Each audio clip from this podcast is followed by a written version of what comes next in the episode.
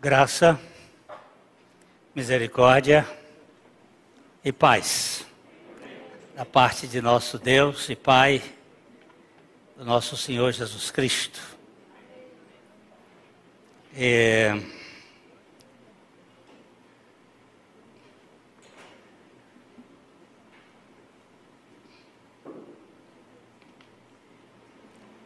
Eu quero relembrar uma, lembrar uma coisa ou, ou anunciar uma coisa. Nosso, nós começamos com um canal no YouTube. É um canal de pregação do Evangelho. Ele está começando a se disseminar. E já temos recebido algumas palavras de de que Deus tem feito. Lá em Dubai, já em, na Itália, ele está sendo colocado com a legenda. Estamos preparando a legenda em inglês e também em espanhol, para que essas pequenas mensagens de 5 até 12 minutos possam chegar. Então, eu queria que vocês orassem. Aqueles que puderem se inscrever no canal, se inscrevam. E tem aquele negócio do like. O like é um, é um troço que faz com que ele seja impulsionado. Nós estamos com o Menk aqui, eu ontem fiz o casamento dele com a Isabela. E eles vão viajar essa semana, mas depois eles voltam para trabalhar, que eles são o, o e o, e o Renan é que estão cuidando dessa parte. E a gente quer é, que o canal realmente seja disseminado para pregar o Evangelho. Nós não queremos outra realidade que não seja o, o anúncio do Evangelho de Jesus Cristo. Porque é Ele que é o poder de Deus para a salvação de todo aquele que crê. Ah, nós paramos domingo passado num assunto que a gente quer voltar ele aqui hoje. Então, nós vamos é, orar e depois vamos ler a palavra de Deus em João, no capítulo 15, dos versos 18 ao verso 27. Vamos orar. Só o Senhor pode abrir os nossos olhos, abrir os olhos do nosso entendimento para nós compreendermos além da letra, para nós conhecermos a realidade do teu filho. Fala conosco pela tua palavra e pelo teu espírito. Aquieta o nosso coração diante do Senhor, porque nós te pedimos em nome de Jesus. Amém. Evangelho de João 15, 18 a 27. Vamos fazer a leitura, depois a gente vai voltar cada ponto. Se o mundo vos odeia, sabei que primeiro do que a vós outros me odiou a mim. Se vós fosseis do mundo, o mundo amaria o que era seu. Como todavia não sois do mundo, pelo contrário, dele vos escolhi por isso, o mundo vos odeia. Lembrai-vos da palavra que eu vos disse: não é o servo maior do que o seu senhor. Se me perseguiram a mim, também perseguirão a vós outros. Se guardaram a minha palavra, também guardarão a vossa. Tudo isto, porém, vos farão por causa do meu nome, porquanto não conhecem aquele que me enviou. Se eu não viera, nem, nem lhes houvera falado, pecado não teriam. Mas agora não tem desculpa do seu pecado. Quem me odeia, odeia também a meu Pai. Se eu não tivesse feito entre eles tais obras, quais nenhum outro fez, pecado não teriam.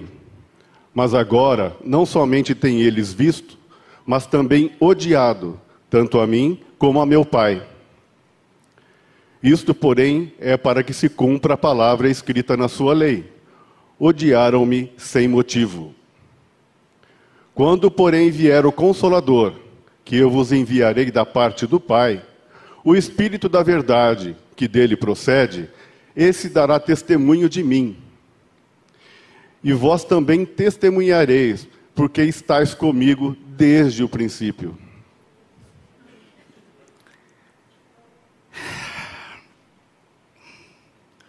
Os discípulos não deveriam ficar surpresos com o ódio do mundo. Vamos para o versículo 18. Se o mundo vos odeia, sabei que primeiro do que a vós outros me odiou a mim. O Senhor está aqui afirmando claramente: uma vez que o mundo me odeia, se vocês forem meus discípulos, vocês serão odiados pelo mundo. Os homens do mundo amam aqueles que vivem como eles. Aqueles que usam a linguagem do mundo. Aqueles que têm os desejos da carne ou as pessoas que creem ou acreditam como o mundo acredita. É, eu recebi há pouco um, uma coisinha bem interessante. Estudo controverso sobre a pornografia pode ser positivo para crianças. Relatório publicado em abril deste ano cita que não existem evidências conclusivas de que acessar conteúdos pornográficos seja prejudicial para as crianças. E de quem é este relatório? Da Unicef. Vocês acreditam no mundo?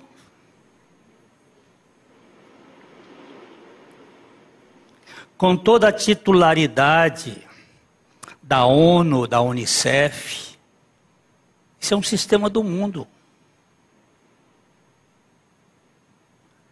E eu vejo uma turma de gente atrás destes conteúdos do mundo para balizar a sua vida espiritual.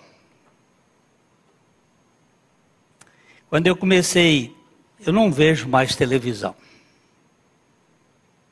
Mas a gente recebe esses esses vídeos que vêm do YouTube de amigos e alguns a gente para ter um mínimo de informação. Porque é tanta, é tanta coisa discrepante. Mas quando eu comecei a dar uma olhada nessa lógica da, da CPI, da vergonha, vendo que as raposas estão julgando as galinhas, os indiciados estão na cadeira de juízes, que uma doutora Maiara Pinheiro e uma doutora Nise Yamaguchi foram vilipendiadas por alguns membros da CPI da vergonha. Os senadores Otto Alencar, Osmar Aziz, Renan Calheiros, Rodolfo Rodrigues, Humberto Costa e outros que têm sido abjetos numa lógica absolutamente antiética cristã e judaica. Há uma guerra. Há uma guerra. Vamos dar uma olhadinha no Salmo 2. O Salmo 2. O Salmo 1 diz que bem-aventurado é o varão que não anda, que não se detém e que não se assenta. Porque se você começar a andar, você se detém. E quando você se detém, você se assenta na roda dos escarnecedores. Mas este que não anda, não se detém e não se assenta, ele tem um prazer. E o seu prazer está na lei do Senhor. E na sua lei, na sua palavra, ele medita de dia e de noite. Por isso ele é como uma árvore plantada junto às correntes de água, que dá o seu fruto na estação própria, e cuja folha não murcha, e tudo quanto fizer prosperará. Mas ele diz: os ímpios não são assim. Eles são como a palha que o vento dispersa. E depois ele diz que os ímpios não terão lugar na congregação dos justos. E o Salmo 2 vai dizer de uma conspiração que existe. Eu queria ler os três primeiros versículos do Salmo 2. Por que se enfurecem os gentios e os povos imaginam coisas vãs? Os reis da terra se levantam e os príncipes conspiram contra o Senhor e contra o seu ungido, dizendo: Rompamos os seus laços e sacudamos de nós as suas algemas. Você presta atenção. O que, que as gentes, os povos, os gentios aí, os goim, que é a forma hebraica para este, por que, que eles imaginam coisas vãs?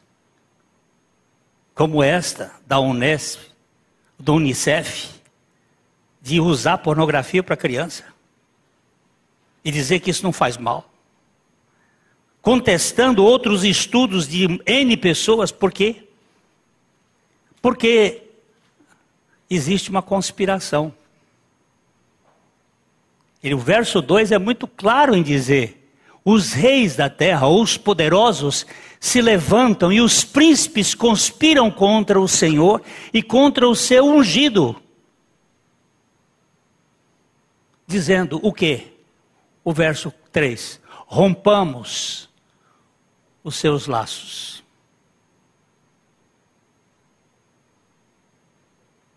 Rompamos a sua forma de nos manter unidos. Vamos dar uma olhadinha em Oséias, no capítulo 11, no versículo 3. Todavia, eu ensinei a andar a Efraim não, é, vamos, vamos um pouquinho para trás. Capítulo 1, uh, é, verso 1, vamos 1 e 2. Quando Israel era menino, eu o amei, e do Egito chamei o meu filho. Quanto mais eu os chamava, tanto mais se iam da minha presença. Sacrificavam a Balaíns e queimavam incenso às imagens de escultura. Todavia, eu ensinei a andar a Efraim Tomei-os nos meus braços, mas não atinaram que eu os curava. Verso 4 agora. Atraí-os com cordas humanas, com laços de amor. Fui para eles como quem, quem, ali, como quem ali, alivia o jugo de sobre as suas queixadas, e me inclinei para dar-lhes de comer. Olha, olha esse verso aqui. Eu peguei Efraim, Efraim é um dos filhos de José. José teve dois filhos, Manassés e Efraim. Manassés é, uma, é um esquecimento do sofrimento que José teve na terra do Egito. E Efraim é a prosperidade. As duas falas aqui são muito interessantes. Os dois filhos representam a morte, porque se esquece, e a prosperidade, a ressurreição, porque se vive. Efraim é a ressurreição e é uma das tribos que ficou como um nome de Israel. Israel era chamado de Efraim. E Deus disse: Eu abracei, e o Senhor abracei Efraim, mas ele se ia de longe, ia. E com laços de amor, estes laços é que estão sendo tirados. Eles querem tirar os laços de amor de uma sociedade. Arrancar esses laços. O mundo, ele odeia o cristão toda a estrutura da ética cristã, que é uma ética que vem judaico-cristã, ela é contestada, porque ela ofende o mundo com vidas que são santas, vidas que têm o caráter de Deus. Por isso o mundo odeia. E o mundo está onde? Onde é que ele jaz? No maligno. E o maligno é o pai de quê? Da mentira. Então, essas fake news que estão rolando pelo mundo afora, todas elas combatendo a ética, a santidade da vida cristã. Nós estamos vendo cada dia coisas acontecendo. Essa semana foi uma semana bem interessante. O, os milhares de e-mails do Dr. Anthony Fauci, aquele infectologista americano, e a sua ligação com os poderosos deste mundo tenebroso. Só que a imprensa não, não conta nada. São milhares de e-mails mostrando a trama por trás do vírus. Só que a população fica embriagada com algumas coisas do mundo. O entretenimento, as festinhas, enquanto eles tramam numa conspiração contra o Senhor e o seu ungido. E às vezes a gente percebe uma igreja dormente, indiferente. Ah, já que eu vou para o céu, está tudo bom. Sem uma, um comprometimento. Tem um livrinho que eu não sei se vocês vão achar com facilidade, mas eu acho que dá para achar do doutor uh, Francis Schaeffer, A Morte da Razão. Ele escreveu isso na década de 70, por aí assim. Ele foi um, um grande intelectual americano que morava na Suíça. E, e ele mostra como foi que foi plantado o sistema da morte da razão. Antigamente a nossa lógica, a lógica matemática, era uma lógica linear. Quando A era verdadeiro, não A necessariamente tinha que ser falso. Não existia um, um meio, meia verdade, era falso. Havia absolutos. Depois que Hegel, George Federico Hegel, criou a síntese dialética, o raciocínio passou a ser sintético, tridimensional. Aí você percebe, por exemplo, na arte. O que, que aconteceu com a arte? É, quando você vai no museu de Madrid, você vai lá e vai visitar um, o, o Velázquez. Você olha para as meninas de Velázquez, você vê traços, você vê matemática, você vê simetria, você vê Fi, a lei de Fi. Você vê que tem beleza. Cavalo é cavalo. Havia uma lógica que funcionava com realidade.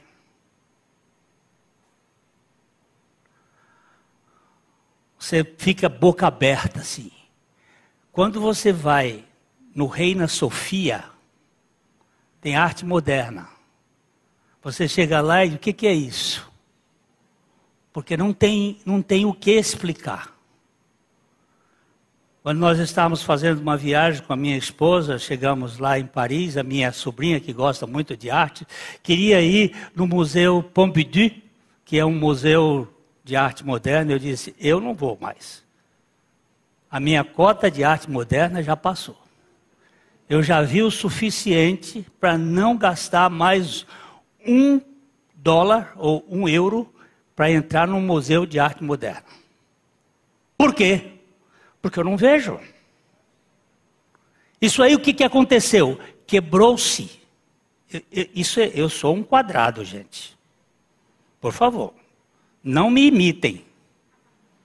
Eu sou um, um, um ser de outro planeta. Mas eu não vejo. Aqui em Londrina teve uma vernissagem, eu, me convidaram, eu fui lá e estava do lado de uma pintora famosa aqui da cidade, e ela disse, eu não vou dizer o nome do pintor para também estragar a vida dele. E aí eu estava lá olhando e eu e ela disse, lindo, não pastor? Eu disse, o quê? O que, que é isso? Isto é a morte da razão. Piauí, passa boi, passa boiada, café com pão, bolacha não. Manuel Bandeira. Poesia. Que poesia? Arte moderna. A semana. Meus irmãos, por que, que eu não nasci no século primeiro?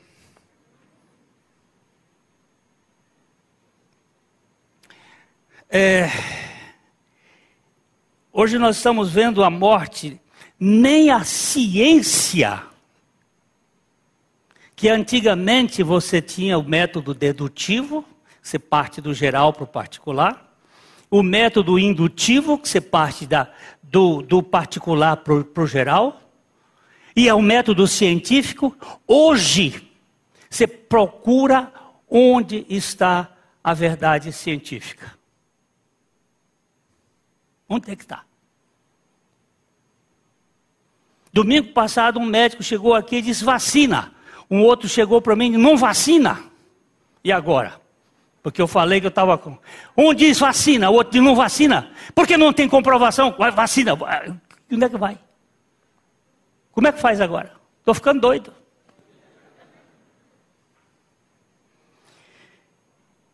O que, que é isto? É o caos. É o caos. Quatro alunos da Universidade é, de Minas Gerais, alguns anos atrás, alguns anos, eles foram para uma festa, festa de final de semana, sexta, sábado, domingo, numa outra cidade. E, e festa de moço, né? Vai tomando umas outras e esqueceram que na segunda-feira tinha uma prova na faculdade de engenharia. E eles ficaram lá e na segunda-feira pegaram o carro, lembrou, e a prova? E aquele professor, ele é Caxias, ele não dá outra prova. Nós temos que inventar uma história. Aí inventaram uma história. Professor, chegaram lá, Professor, na terça-feira. Infelizmente, nós não pudemos fazer a prova. Será que o senhor podia dar uma outra prova para a gente? O que aconteceu com vocês? Nós fomos uma festa e tal, e, e estávamos voltando ah, no domingo. Estava voltando na segunda, mas começa assim. Estava voltando no domingo, o pneu furou. E nós estávamos num lugar, não tinha telefone celular nesse tempo, não tínhamos borracheiro, nós não tivemos que andar muito e só chegamos aqui segunda-feira e não pudemos. Disse, não tem problema, eu dou uma prova já já para vocês. Eu vou botar um, cada um de vocês numa sala e vou fazer duas perguntas só. A primeira pergunta, vocês vão, vão escrever algo sobre a equação de Navier Stokes, valendo 0,5. E a segunda pergunta é qual foi o pneu que foi furado? Valendo 9,5.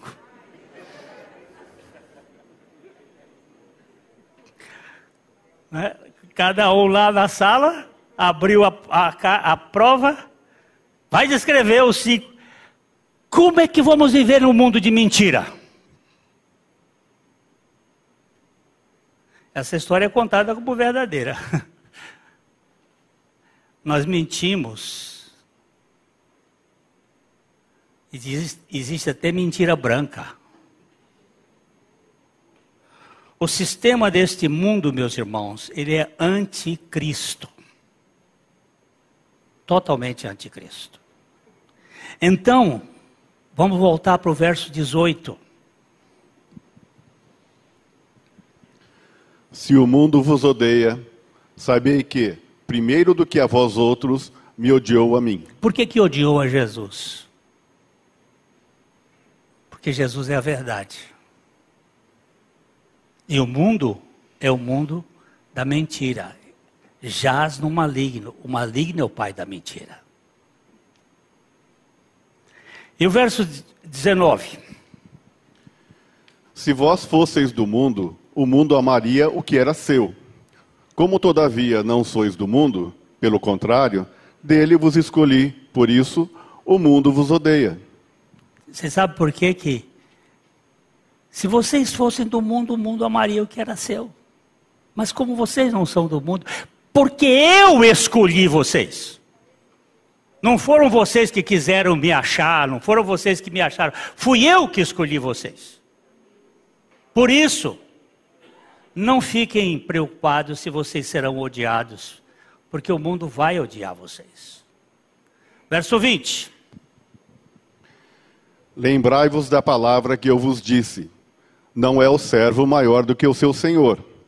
Se me perseguiram a mim, também perseguirão a vós outros. Se guardaram a minha palavra, também guardarão a vossa. Está claro ou não? Jesus disse literalmente aqui, vocês são escravos. Servo aqui é escravo. Um discípulo não deve esperar melhor tratamento do mundo do que o recebido pelo Senhor. Ele será perseguido assim como Cristo foi perseguido. Ele deve ser perseguido por ser não deve ser perseguido por ser inconveniente ou inábil, mas por estar apegado à verdade que é Cristo. Suas palavras, sua palavra será recusada assim como a palavra do Senhor foi recusada. Nós não temos que provar o mundo a nossa palavra. Se eles rejeitaram a de Jesus, vão rejeitar a nós. Só que os que são de Cristo vão ouvir a palavra e vão crer. O verso 21. Tudo isto, porém, vos farão por causa do meu nome, porquanto não conhecem aquele que me enviou. Este ódio e perseguição é por causa do amor ao meu nome.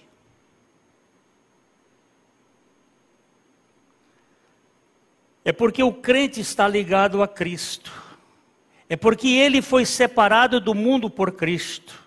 É porque ele tem o nome e semelhança de Cristo. Como é que você se chama? É, qual é seu nome? Hã? Cristão, não é não? O que é uma, o que é uma cho chocolateira? Hã? É uma, é uma vasilha, é uma chaleira onde você põe chocolate. O que é uma chaleira? É, uma, é um lugar onde se põe chá. O que é uma cafeteira? É um lugar onde põe café. O que é uma geladeira? É um lugar onde tem gelo. O que é uma cristaleira? É um lugar onde se põe cristal. E o que é um cristão? É alguém que tem Cristo. É alguém que tem Cristo. Meu nome é cristão. Porque Cristo vive em mim. E o mundo odeia Cristo. É por causa do nome de Cristo. Versículo 22. Se eu não viera, nem lhes houvera falado, pecado não teriam. Mas agora não tem desculpa do seu pecado. Uau! O que, que significa isso aqui? O Senhor não estava ensinando aqui que se ele não tivesse vindo, os homens não seriam pecadores ou não teriam pecados. Porque desde a época de Adão, todos os homens são pecadores. Mas o pecado deles não teria sentido, não, não teria sido tão grande como agora. Esses homens viram o Filho de Deus e ouviram suas palavras maravilhosas. O Verbo encarnado. E esse é o maior pecado. Porque o Espírito Santo, ao conceber Jesus, ao levar a Jesus ao ventre de Maria, ele estava trazendo ali a palavra da verdade. E eles conviveram com Jesus, viram os milagres de Jesus e não creram. Eles não puderam encontrar nenhuma falta nele. Mesmo assim, eles o desprezaram. Foi por isso que se tornou que esse se tornou o pecado maior. E assim era uma questão de incredulidade diante de Jesus. Comparados com o terrível pecado de rejeitar o Senhor da glória, os outros pecados são nada. Agora eles não tinham desculpa para os seus pecados. Eles rejeitaram a luz do mundo. Diante de Jesus, não tem possibilidade de salvação fora dele. Por que, que o Espírito Santo vai convencer do pecado? Qual é o, o pecado que o Espírito Santo vai convencer? Quando o Espírito Santo vier, ele convencerá o mundo do pecado, da justiça e do juízo. Do pecado, porque não crê em Cristo.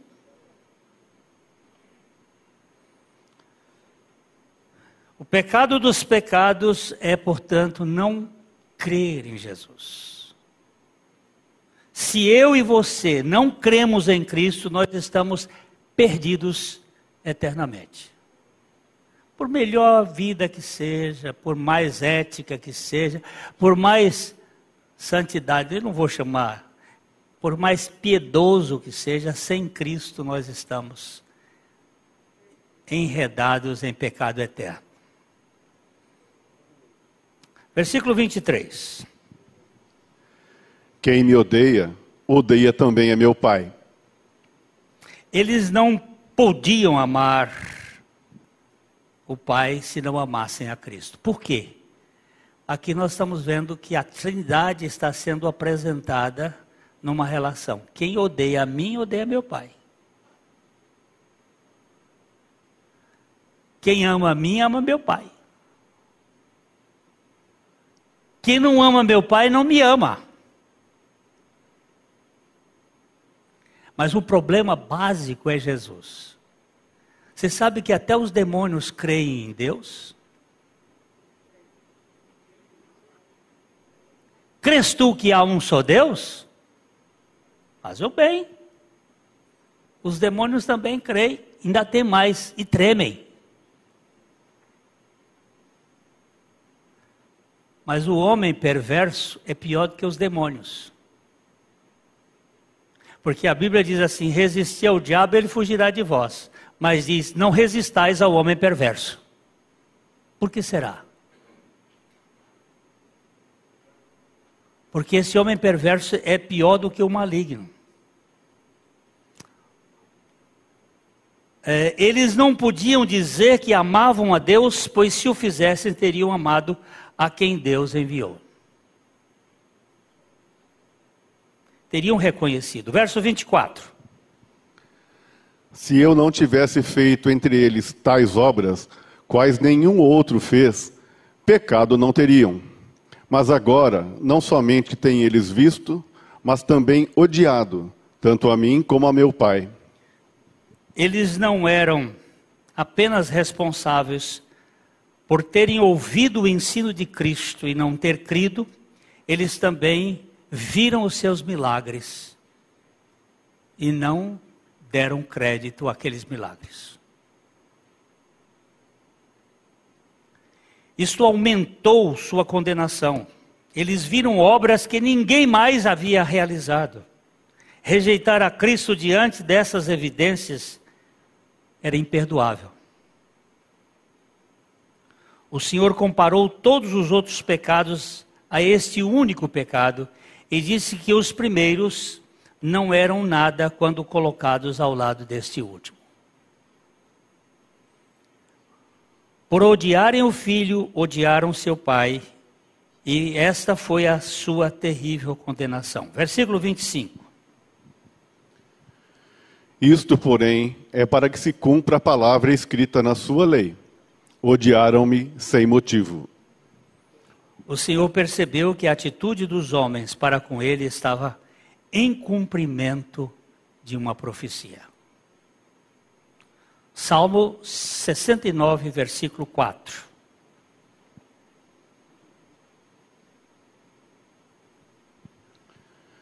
São mais que os cabelos de minha cabeça, os que sem razão me odeiam. São poderosos os meus destruidores, os que com falsos motivos são meus inimigos. Por isso, tenho que restituir o que não furtei. Misericórdia. Você viu? Estava dizendo que o, o sem razão me odeiam.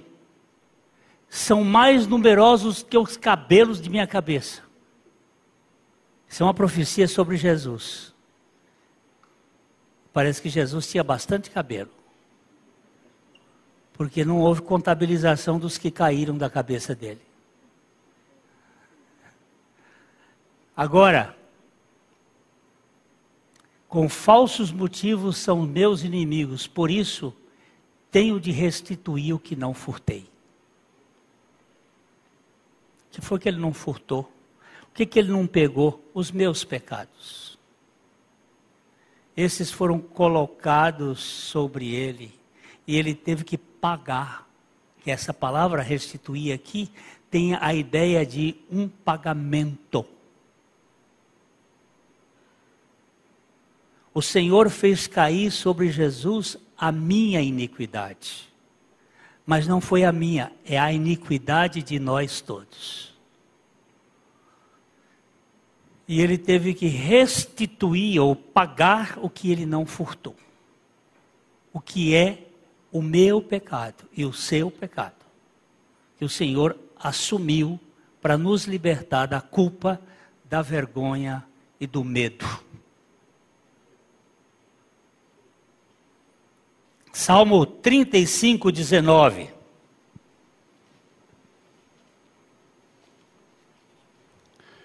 Não se alegrem de mim os meus inimigos gratuitos. Não pisquem os olhos os que sem causa me odeiam.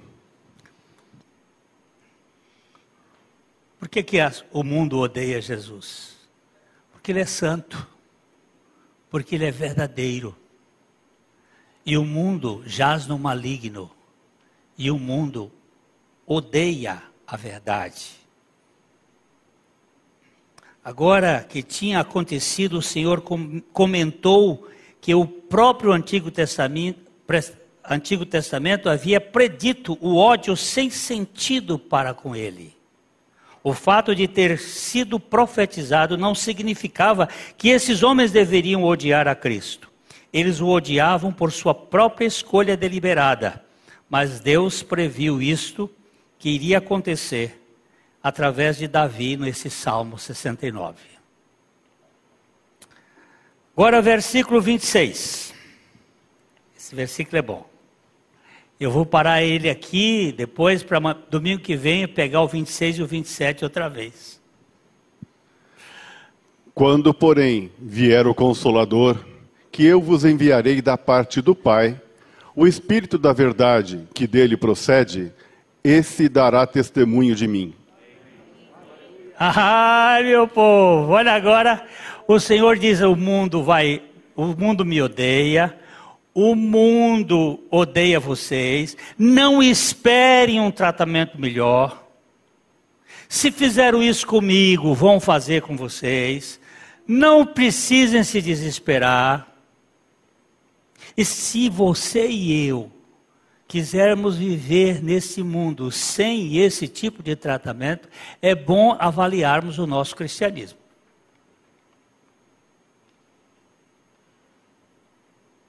Porque um cristianismo sem o ódio do mundo não é um cristianismo.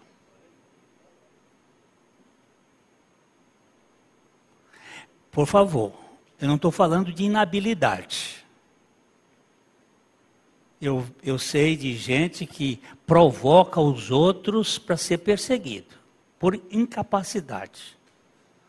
Quando você fala mal de alguma religião e aí o sujeito vem para cima de você, não é não. É quando você fala a verdade, a verdade em amor, a verdade em amor em Jesus e você é perseguido. Aí sim, não se trata por equívocos de comportamento. Apesar da rejeição dos homens, haveria um testemunho contínuo de Cristo. Seria realizado pelo ajudador, pelo consolador, pelo Espírito Santo. Aqui o Senhor disse que enviaria o Espírito Santo. Vamos dar uma olhadinha no verso 16 e 17 de, de João 14.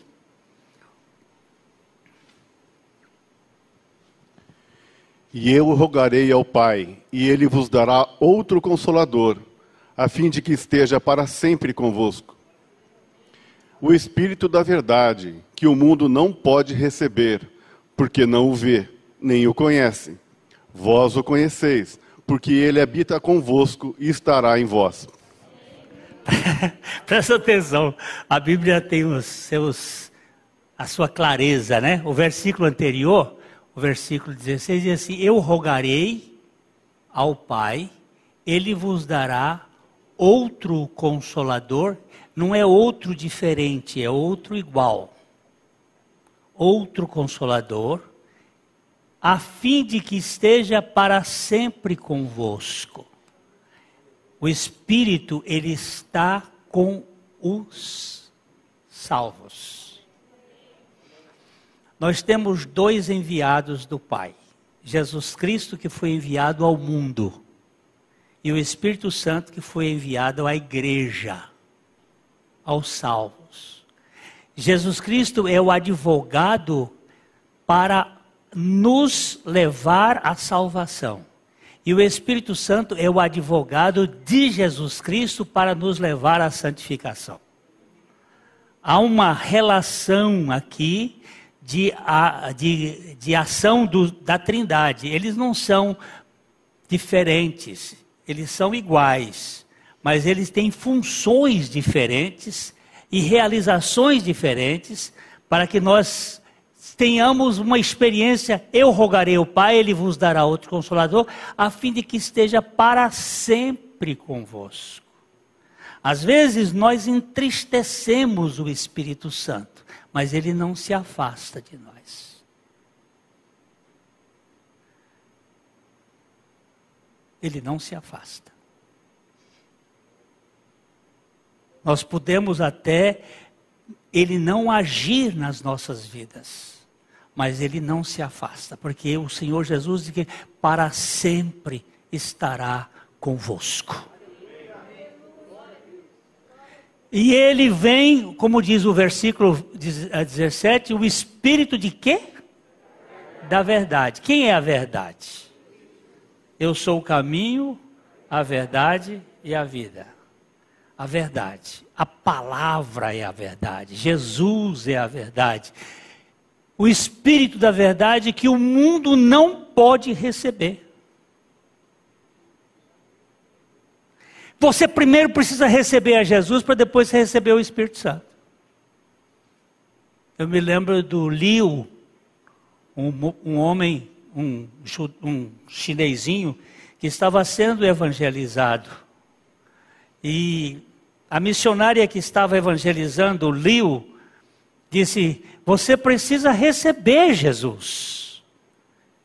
E aí ela falou para ele e disse: e ele disse, como. Estou falando aqui em português, como o chinês fala, mas falou em chinês lá em mandarim. Como o chinês recebe Jesus? Ela disse, pela fé. Aí ela pegou uma Bíblia e disse assim: Toma essa Bíblia. E ela pegou a Bíblia, pegou a Bíblia e disse: Eu recebo Bíblia, mas eu vejo Bíblia. Aí ela disse: Jesus também veio na terra como uma pessoa. E ele tem uma história como uma pessoa. Aí ela, ele disse: então receba Jesus. Agora você precisa receber o Espírito Santo. Mas Espírito Santo não vejo. O mundo não pode receber o Espírito Santo. Porque o mundo é tridimensional. E só quem recebeu Jesus. E a missionária perguntou: Você recebeu Jesus, Liu? Ele disse: Recebi. Então receba o Espírito Santo. E ele disse: Recebo o Espírito Santo. E se tornou o grande pregador chinês, Liu. Eu vou botar Tang, mas eu não me lembro o outro nome dele. Porque só pode receber o Espírito Santo que recebeu Jesus. E é pela fé. E é pela fé. E ele diz, né? É, aqui nós temos uma prova da igualdade do Filho, do Pai e do Espírito Santo numa trindade, numa pericorese, numa dança de unidade.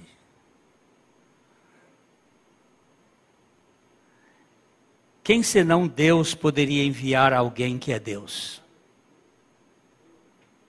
O Espírito da Verdade, que procede de Deus, que é de Deus.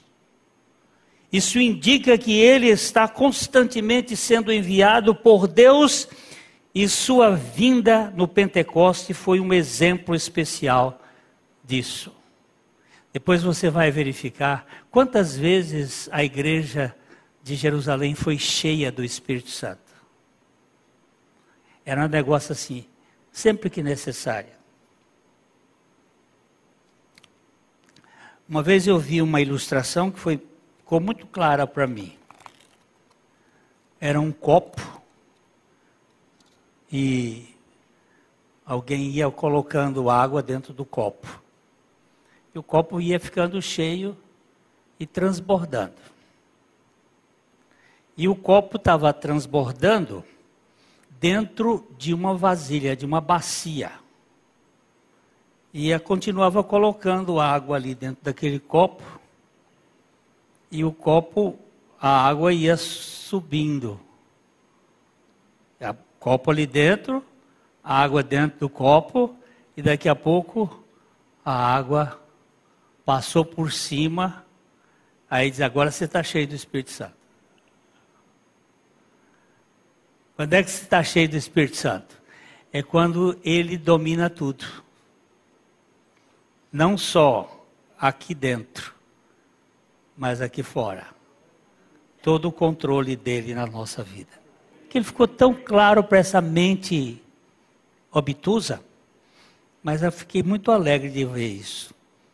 O Espírito da Verdade, ele testifica de Cristo, a sua grande missão ele não procura ocupar os homens consigo mesmo, embora seja um membro da Trindade. O foco dele é Jesus. Ele procura focalizar Jesus. Se você quer ser cheio do Espírito Santo, lembre-se que você vai conhecer Jesus. Ele vai lhe mostrar quem é Jesus. Porque a sua missão é a verdade. Ele não procura a si mesmo, ele fica como que atrás, por trás, ali. Ó, oh, é Jesus, é Jesus, é a verdade.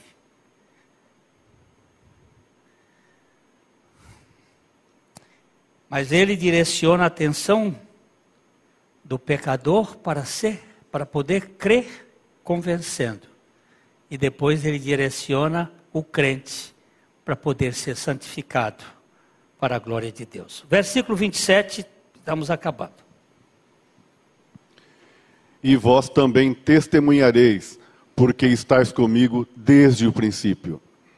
Nós vamos trabalhar isso domingo que vem, se Deus quiser. Tanto o Espírito Santo quanto os apóstolos. E estes é quem podiam menos ou que podiam mais ver algum erro em Jesus, porque eles conviveram com ele. Mas ele diz: vocês vão testificar de mim. Se nós formos discípulos de Cristo, nós seremos odiados pelo mundo. Os discípulos de Cristo é, não odeiam o mundo, mas também não o amam. Nós não temos ódio pelo mundo, mas também não amamos. Se quisermos ser aceitos pelo mundo, não seremos discípulos de Cristo. Não devemos esperar o amor do mundo por nós e não devemos amar o mundo, pois tudo neste mundo passa. Não, não precisamos ficar preocupados com isso, não. O cristão está no mundo, mas ele não é do mundo. Um cachorro sente-se bem, sente-se à vontade, sente-se em casa nesse mundo, porque esse é o único mundo em que um cachorro viverá. Nós não nos sentimos em casa neste mundo porque fomos feitos para um mundo melhor por meio de Jesus Cristo. Esse foi um pastor batista chamado Vance Havner que deu essa pérola para gente. Como você e eu esperamos ser tratados pelo mundo? Qual é a, a nossa expectativa? Se eu e você só esperamos ser reconhecidos por esse mundo, precisamos avaliar a nossa fé cristã. Se esperamos a perseguição como prova de nossa fé em Cristo, então essa fé é autêntica tende por motivo de toda alegria o passardes por várias provações, tribulações, angústias, perseguições. Ok? Ah, o mundo está horrível. Está horrível, sim.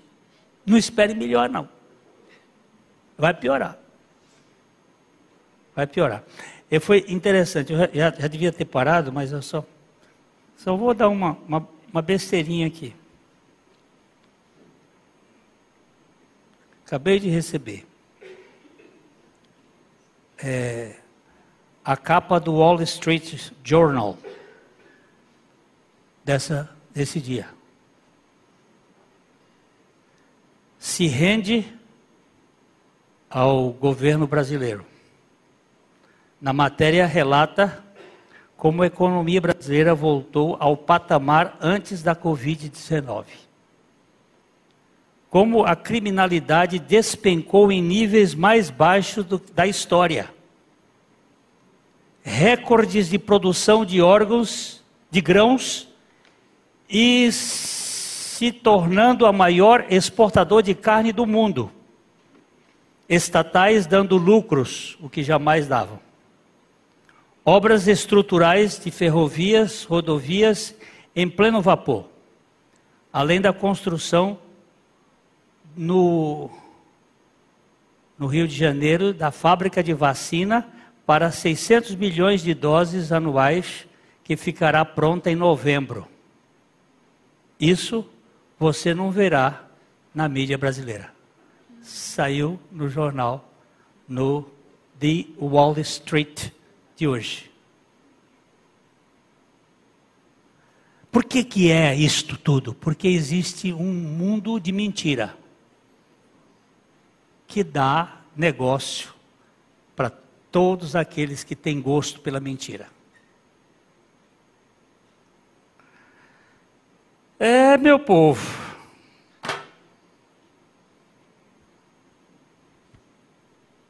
Você quer uma coisa melhor? Não espere.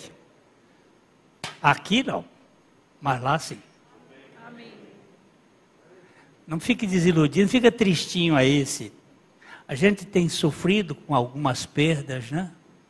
Alguns irmãos têm ido, alguns estão mal. Eu tive passando pelo vale, não sei por que, Deus não me levou, porque tem alguma coisa a mais. Mas nós não temos que ficar presos a esse mundo, não, porque isso aqui tudo passa. Mas nós temos um redentor que vive e vai e vai salvar muita gente ainda aqui. OK?